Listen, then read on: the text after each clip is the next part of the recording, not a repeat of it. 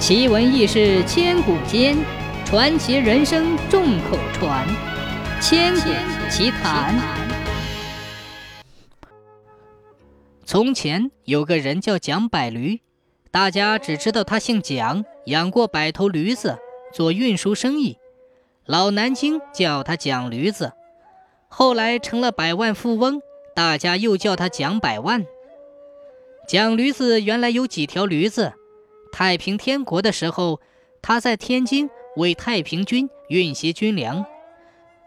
后来英王陈玉成见蒋驴子忠厚老实，实心实意替天国办事，就把运输金银到圣库的差事交给他去办。蒋驴子继续为天国运输金银，慢慢的。蒋驴子有了上百条毛驴。太平天国十四年夏天，清兵几路攻打天津，管圣库的太平天国一个丞相，把蒋驴子从西门叫来，要他把金银装在麻包里，运到南门外莫岭关，那里有人接应收藏。蒋驴子赶着百条毛驴出了南门，走到半路上。见三三两两的太平军浑身是血往回跑，前面炮声隆隆。蒋驴子明白了，清军打来了，莫岭关是不能去了，怎么办呢？这百头驴子驮着金银，千万不能落到清军的手里。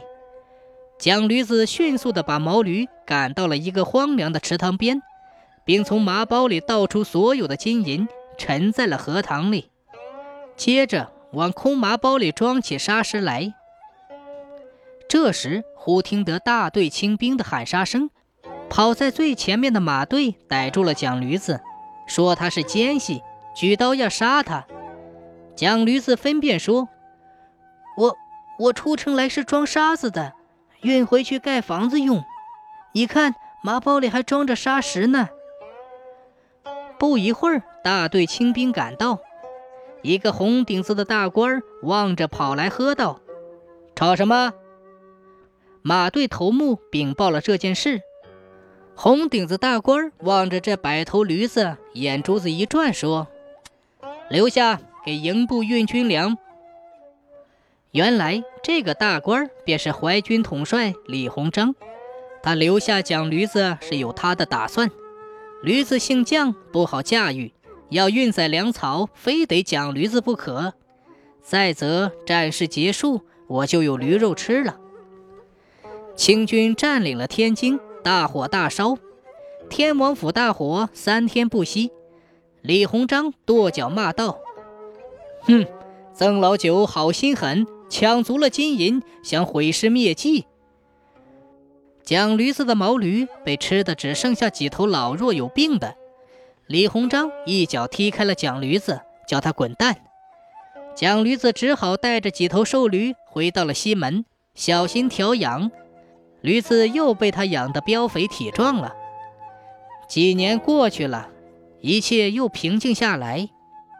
蒋驴子又牵着几头毛驴，悄悄来到陈金银的荷塘边，偷偷地摸出一些金银来。今天装一些，明天装一些，几年下来。蒋驴子把荷塘里的金银全部都装回了家，埋了起来。蒋驴子便在西门大街开了一个蒋德大酱园作坊，生意越做越发达。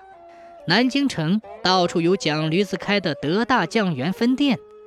蒋驴子心想，这些钱都是太平军的，为了纪念太平军，他到处修桥铺路，救济百姓。在南京做了很多好事。